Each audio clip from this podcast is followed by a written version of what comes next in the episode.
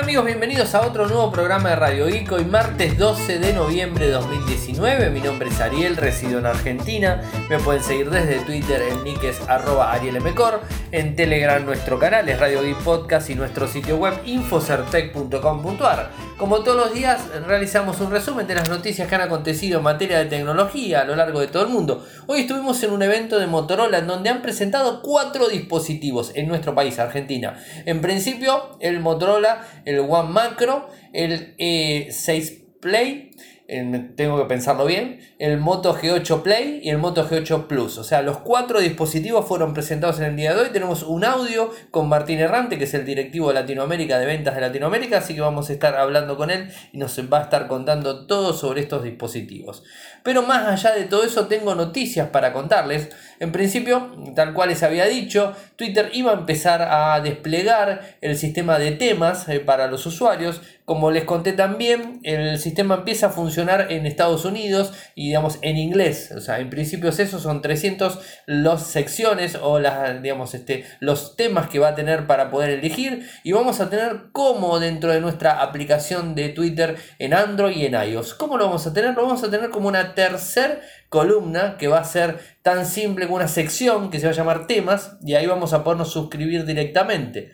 Eh, si no lo tienen disponible, no se, no se, hagan problema porque, eh, digamos, Twitter lo está enviando de a poco por regiones a lo largo de todo el mundo. Al menos aquí en Argentina no tuve ninguna actualización de la aplicación en Android y en Twitter y me ha desplegado la opción temas. Así que bueno, hay que tratar de eh, tener un poco de paciencia y en cualquier momento va a estar disponible. La idea de Twitter, como les había contado esta semana, es hacer que nosotros no tengamos que seguir a tantas personas, sino que podamos seguir temas agrupados y que a su vez esos temas agrupados vengan de usuarios. O sea, por ejemplo, como les había puesto digamos, el comentario, Motorola, hoy que fue un evento Motorola, bueno, Motorola Argentina, listo. Motorola Argentina, un tema que sea Motorola, ¿no? O Motorola Argentina, y entonces este, ahí directamente ingresamos y vamos a leer todos los tweets que tienen que ver con Motorola o con Motorola Argentina. ¿Se entiende, no? O sea, esa es un poco la idea de Twitter para tratar de englobar todo. Por ejemplo, Motorola va a tener sus propios tweets ingresados en su sección Motorola. Entonces, Motorola no solamente Argentina, sino México, Brasil, Estados Unidos, España, bueno, cualquier eh, país del mundo va a estar subido a ese, mismo, a ese mismo tema que va a ser Motorola. Smartphone puede llegar a ser alguno, tecnología, vehículos autónomos, bueno, esto va a ser bastante grande y va a, digamos, este, a aunar todo lo que tenga que ver con los usuarios. Yo particularmente, tal cual les conté, estoy siguiendo más de ciento y pico de, digamos, de, cuentas de, eh, de empresas de tecnología. Entonces, de esa forma, si en tecnología me ponen el 70% de las mismas empresas que sigo en Twitter, ya está. Para mí es una solución total y global y no tengo que seguir a las ciento y pico de personas. Entonces me puedo centrar quizás más en algún que otro usuario de Twitter que hoy por hoy no le estoy dando la determinada importancia por no tener espacio en el timeline o en el espacio, digamos, tiempo para poder estar leyendo todo lo que está publicando cualquier persona. O sea, es, es un poco contraproducente. El que dice que lee más de 100 personas y que siga más de 100 personas y lee absolutamente todo es porque o tiene mucho tiempo para estar pegado al teléfono o a la computadora, a la página web de Twitter, twitter.com, y estar eh, ahí leyendo cada vez que pone alguien algo, lo está leyendo, o si no, está mintiendo. O sea, es difícil seguir a tantas personas. Ya 100 es difícil, pero bueno, más de 100 es casi, digamos, imposible. De hecho, los estudios dicen que más de 100 personas es más que difícil seguir en Twitter. O sea, tiene que ser una persona que esté todo el día sentado en, detrás de la cuenta para poder leerlo. Pero bueno, ese, cada cual hace con su tiempo lo que quiere. Yo particularmente no puedo seguir a todo el mundo y bueno, trato de manejarme lo mejor posible. O sea que los temas a mí particularmente me va a venir más que bien. Y otra de las cosas que se está empezando a desplegar a lo largo de todo el mundo es la información desde Google Fotos. Vieron la aplicación Google Fotos. En Android eh, tiene la posibilidad digamos, de, manejar todo lo que tenga que ver con las fotos. Sabemos que hace un backup automático, no solamente en Android, sino también en iOS. Hace un backup automático de las fotos, un backup de los videos. Cuando estás conectado a Wi-Fi la empieza a subir. Bueno, tiene un montón de funciones, no ocupa espacio si tiene una determinada capacidad de, megas de peso o una o Full HD en video. Bueno, eso no, tiene espacio, no nos está ocupando espacio en nuestro, en nuestro campus, o mejor dicho, nuestra nube eh, clásica o privada de G Drive o, G, o lo que sería G Photos o fotos directamente. Así que, bueno, esto está muy bueno. Pero eh, Además, la aplicación en Android al menos sirve para estabilizar videos, sirve para retocar, para recortar, para hacer muchas cosas. Pero además hay una función que no la tenía hasta el momento. Sí se podía hacer botón derecho, buscar la opción en cada foto. Desde la web al menos se podía hacer.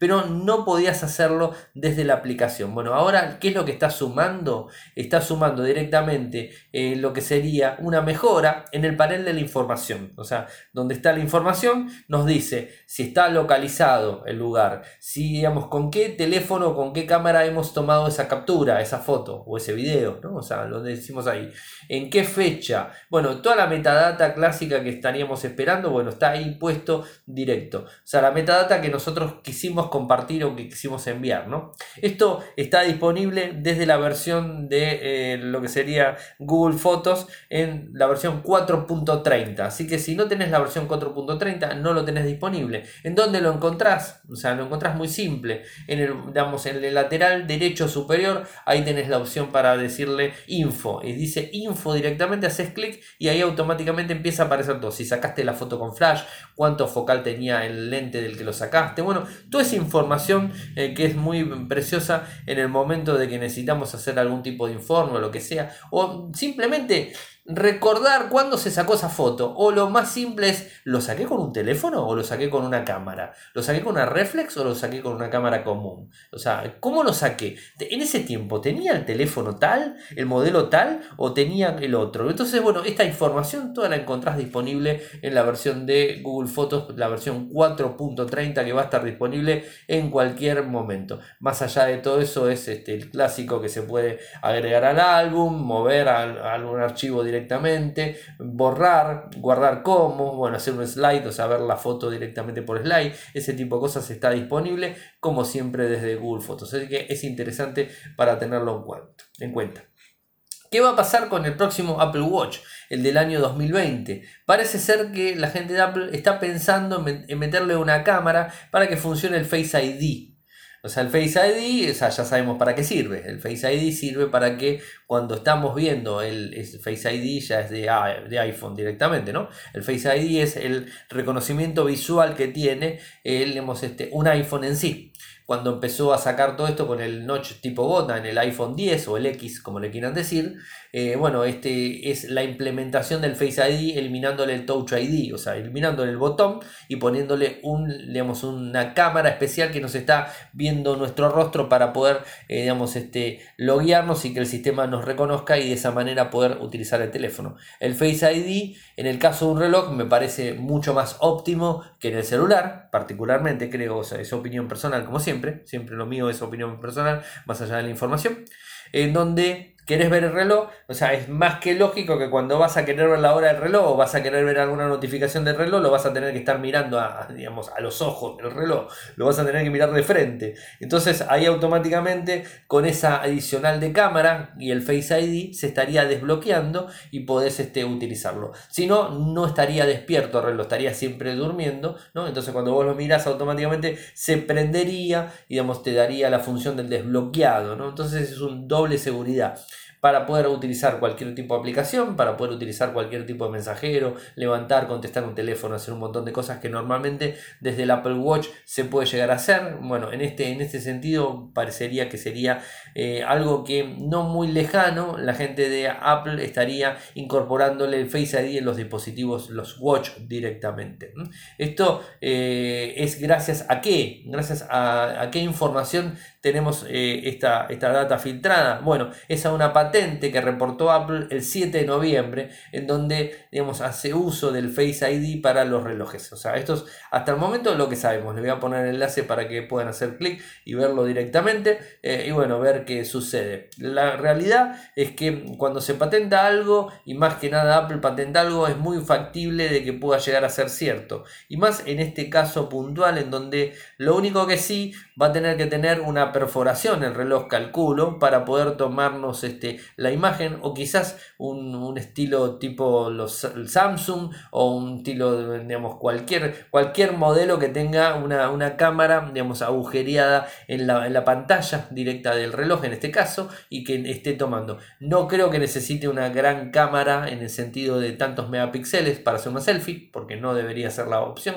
es simplemente para desbloquear el reloj y digamos que después se empieza se bloquee solo. Así que bueno, quizás un agujero, una perforación chiquitita, eso haría que funcione directamente y digamos hay que ver cómo lo diagrama en su digamos este en su parte estética la gente de Apple el próximo Apple Watch. Así que estaremos atentos a ver eh, qué sucede al respecto. Pero mientras tanto, estén ustedes también atentos a la información. Instagram o Facebook, bueno, mejor dicho Instagram, porque bueno, Facebook es el dueño de Instagram como él es el dueño de WhatsApp. No me canso de decirlo porque hay gente que todavía hoy 2020, 2019, 2020, ya me estoy adelantando, 2019 no saben que el dueño de Instagram y el dueño de WhatsApp es Facebook. O sea, Facebook es el dueño de las dos empresas. Las compró hace un tiempo y hace todas las cosas. ¿Y por qué les cuento que las, compró y por qué hago hincapié? Porque Facebook lo único que hace últimamente, por lo menos lo estamos viendo, es copiar a la competencia. Y en este caso, ¿a quién va a copiar en Instagram? Va a copiar a TikTok esta red de videos graciosos y todo ese tipo de cosas, esta, esta red que no soy usuario, tengo que, tengo que aclararlo, eh, y bueno, que está dando vueltas el mundo y que muchos la están usando para, digamos, para divertirse. Es una, una red de videos, memes y digamos, fotos y todo lo que tenga que ver. Eh, si estoy diciendo algo que estoy equivocado en TikTok, ténganme paciencia porque no la utilizo. O sea, sé lo, lo, lo más importante para poder hablar sobre este tema.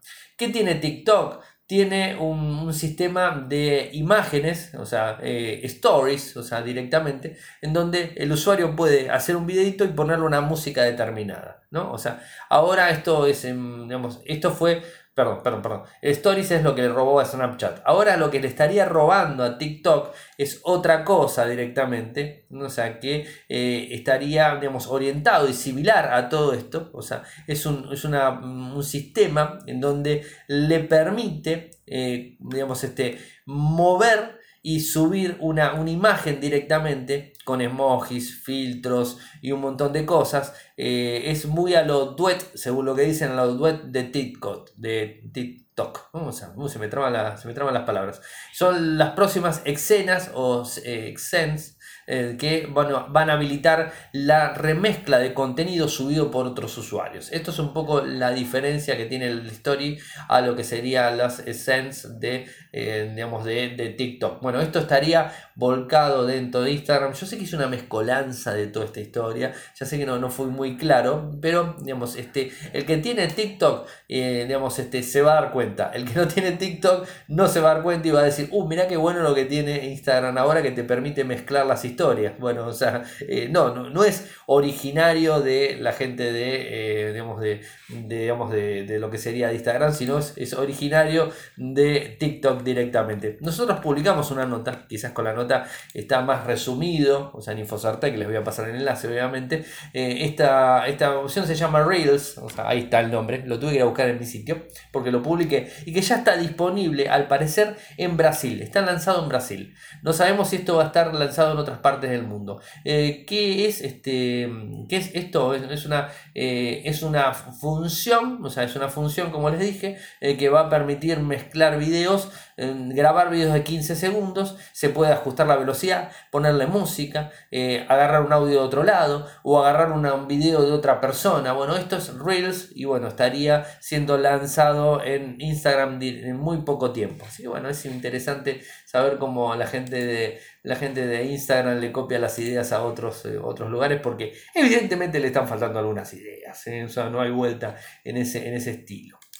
Una noticia más antes de irnos al audio de Motorola. Les cuento que Facebook Pay ya viene tomando color, o sea, bueno, de vuelta, otra historia que copia de otra empresa, no importa cuál, pero ya sabemos, o sea, el famoso Facebook Pay en este caso, que no es este, Libra, su criptomoneda que no funcionó, o sea, no, no, no, tuvo el, empuje que tenía que tener y no terminó fusionando, funcionando y todo eso. Bueno, eh, parece ser que eh, esto sí va a funcionar, es un nuevo sistema de pagos móviles que va a estar enlazado no solamente en Facebook, sino también en WhatsApp y en, este, en Instagram, o sea, en Facebook Messenger, en Instagram y en WhatsApp. Estarían en las tres plataformas disponibles para poder hacer pagos entre usuarios. ¿no? O sea, no sé cómo lo van a manejar lo que sí sabemos es que esto va a estar relacionado directamente a una entidad bancaria. Esto ya no va a ser lo mismo que Libra, digamos que era una criptomoneda. Esto va a ser una, directamente una entidad bancaria. ¿Y quiénes son los que estarían detrás de este eh, Facebook Pay? Bueno, dos de los dos que se fueron importantes de Libra. O sea, estamos hablando de quién? De PayPal, eh, por un lado, digamos, este, compañía importante que se ha ido directamente y de Stripe. Stripe también es otra compañía similar a PayPal que bueno, se fueron de Libra, digamos de, esa, de esa alianza que me han hecho, se fueron y ahora se están sumando a Facebook Pay, que creo, o sea, modestamente, que tiene más solidez eh, que lo que es Libra y más allá sabiendo lo que puede llegar a ser Libra eh, con el tema de la, digamos, la privacidad y la seguridad de, de Facebook en general, que sabemos que está por demás este, eh, este, cuestionada, por así decirlo, de alguna forma más simple.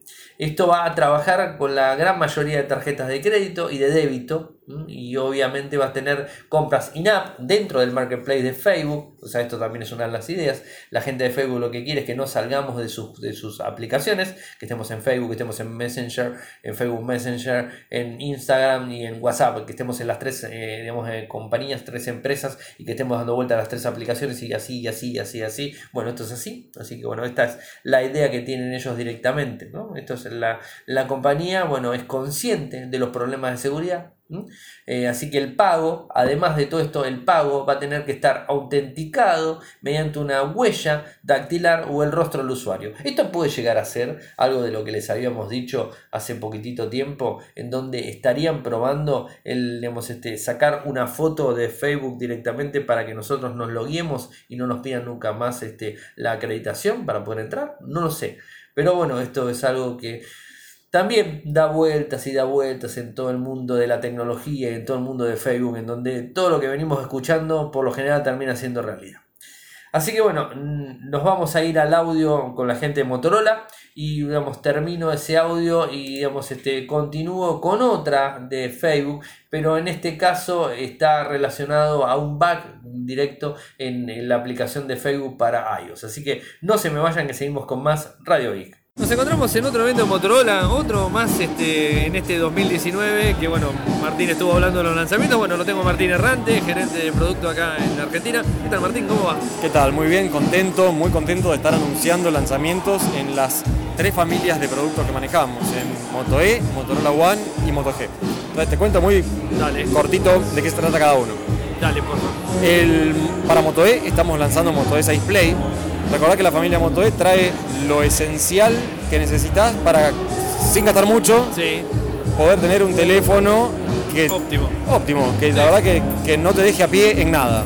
Entonces, eh, destaca particularmente por el diseño, por un lado, que es, muy interesante, en azul o en negro, colores brillantes, y que permite el acceso a través de no solamente desbloquear con el pin, si uno lo quiere tener protegido, sino con huella dactilar o con desbloqueo facial. Con la cámara no lo traía anteriormente, no lo, anterior. Claro, ninguno combinaba todo esto, ¿no? entonces, mucho eh, claro, entonces eh, la, facilidad de acceso es grande.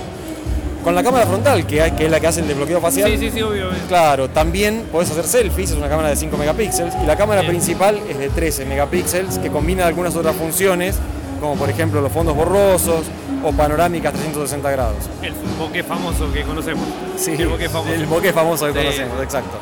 Eh, respecto al almacenamiento, 32 GB de, memoria interna, expandible a más de 256 GB. Mediante una micro SD.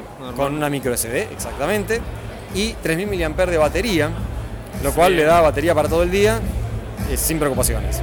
Sí. Entonces, una, pantalla de. La pantalla es de 5.5 pulgadas, factor de forma 19.9, esto es Max Vision. Lo cual hace que la visibilidad sea muy buena, está adaptada a los contenidos más recientes, a los formatos más recientes, y por otro lado el diseño es muy compacto. Bien, bien. Después salía, bueno, tenemos el, macro. Tenemos el Motorola One Macro, Eh, se esperó. Bueno, en este, viste que Motorola One es una familia no generacional, le decimos nosotros. ¿Por qué? Porque te permite introducir una innovación, no tenés que esperar a, a que salga la nueva generación, sino que puede ser en cualquier momento. Ya son diferentes modelos. Son en el diferentes año. modelos en el año y en diferentes segmentos, ¿no? Entonces, Este es el cuarto, ¿no? este es el cuarto, correcto. Cuarto de este año. Claro, claro. Bueno, hace un año que lanzó la familia, antes no existía, ¿no? Entonces, eh, en particular, lo que, lo que destaca en este es justamente que en el sistema de triple cámara que tiene, tiene integrado un lente macro que te permite acercarte al objeto que estás fotografiando hasta 2 centímetros.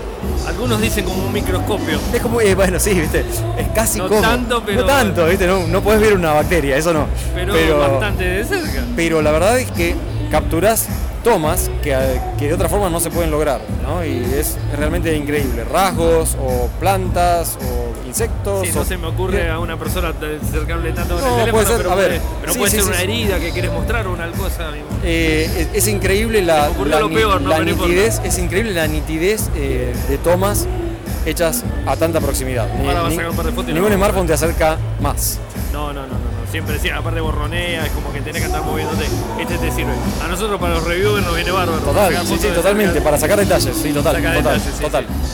Eh, y luego estamos lanzando dos integrantes de la familia Moto G, que es Moto G 8 Play y Moto G 8 Plus.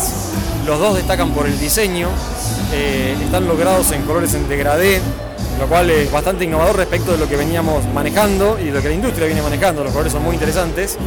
Eh, tienen un sistema de cámaras ambos muy bueno, los dos de, de tres cámaras, Sí. con características diferentes. El, el Play tiene un sensor principal de 13 megapíxeles, sensor de profundidad y un sensor de gran angular que te permite capturar una escena hasta cuatro veces más amplia que lo normal. ¿Eso en foto o en video? Eso en foto y en video. Uh, qué bueno. Sí, sí, sí. Eh, el Moto G eh, 8 Plus en particular tiene un sensor principal de 48 megapíxeles El famoso One Vision. Claro, eh, lo, que, lo que lanzamos como novedad en el One Vision hace muy poco tiempo, Acá ahora lo integra la familia Moto G, que trae, viste, el, el mensaje de siempre, características de smartphone premium, pero a, a precios más accesibles. En, en gama media premium. Claro, entonces las fotos que sacás son mucho mejores, eh, en diversas condiciones de luz, tiene modo Night Vision que permite sacar en donde prácticamente no hay ni- nada de luz, o sea, es imposible con otro teléfono hacer tomas, este lo puede hacer.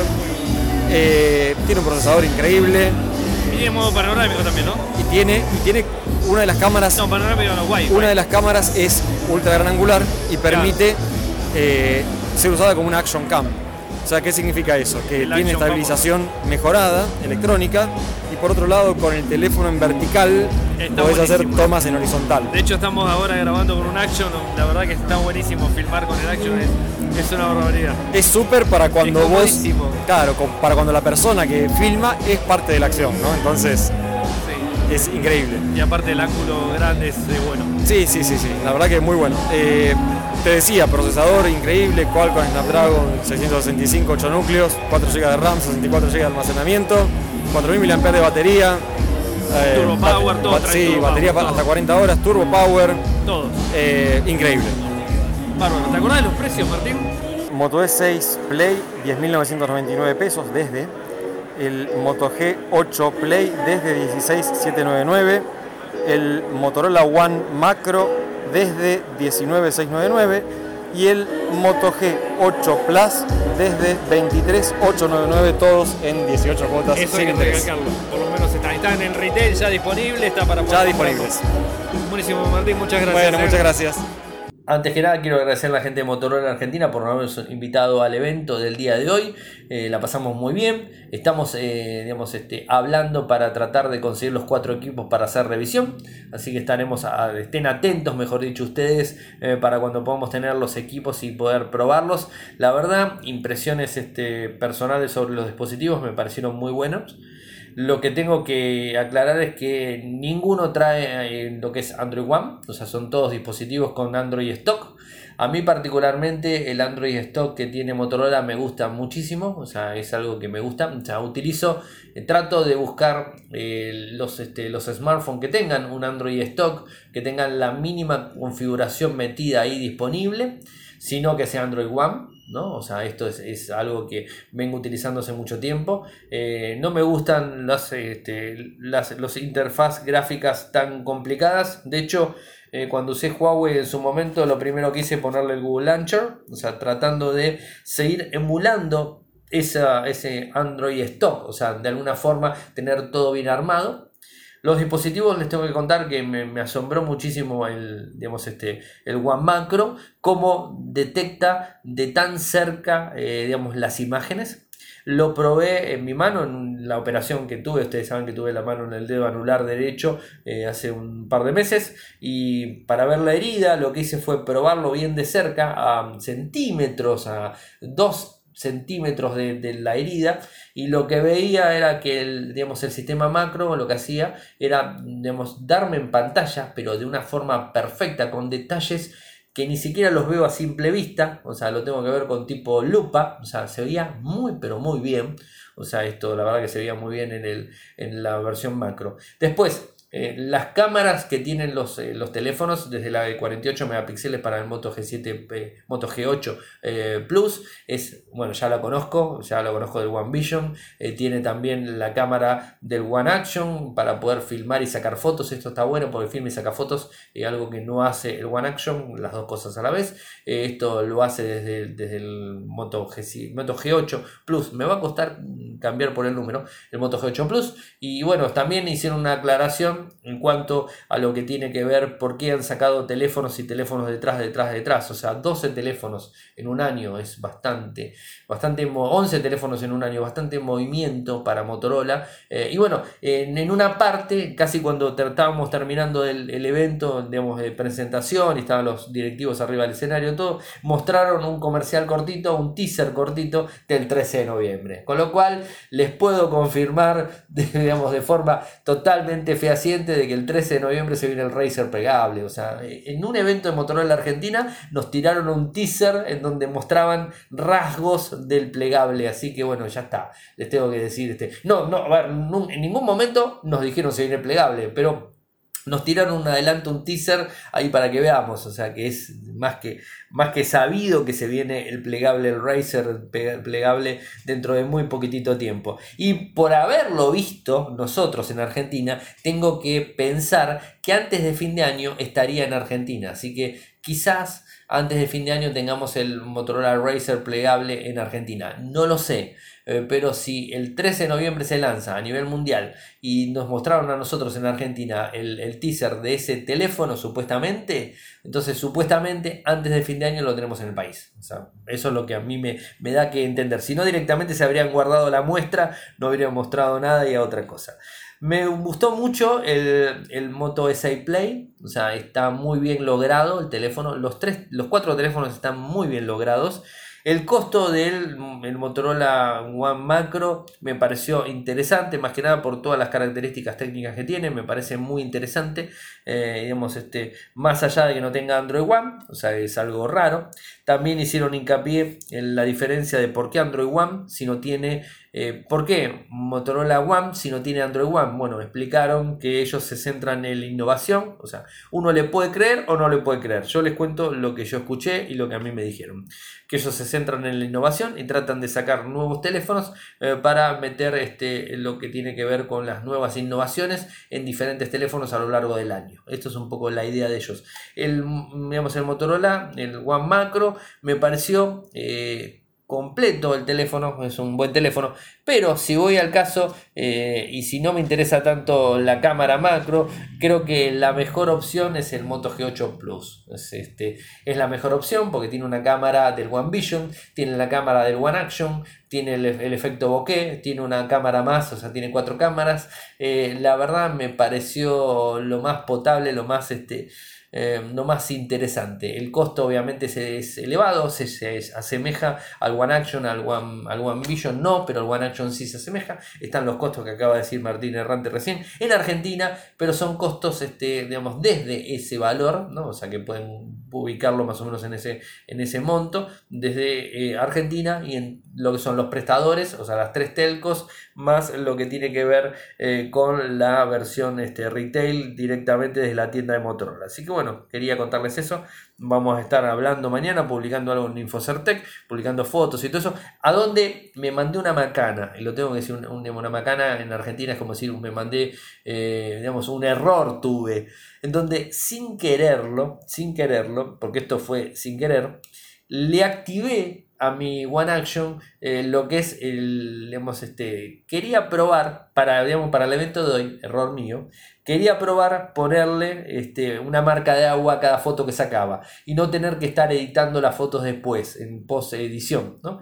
Entonces le activé, la, le activé la marca de agua y me di cuenta que no me dejaba poner una marca de agua, sino que me dejaba poner solamente el nombre y el logo de Motorola no me lo sacaba. Entonces dije, no, no quiero poner el logo de Motorola en cada foto que saco, ni mucho menos decirle que lo saque del Motorola One Action. Y tampoco quiero ponerle Infocertec o lo que sea. Quiero poner el logo Infocertec, nada más que eso, como lo hago realmente con aplicaciones en Android.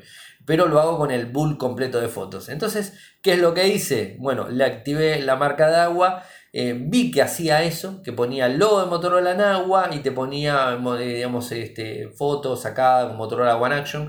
Me fijé que podía cambiarle ese texto, se lo podía cambiar y que no, no me sirve. Entonces, supuestamente pensé que lo había desactivado. No, no lo desactivé. Entonces, hoy estuve eh, con el teléfono sacando fotos con eso activo.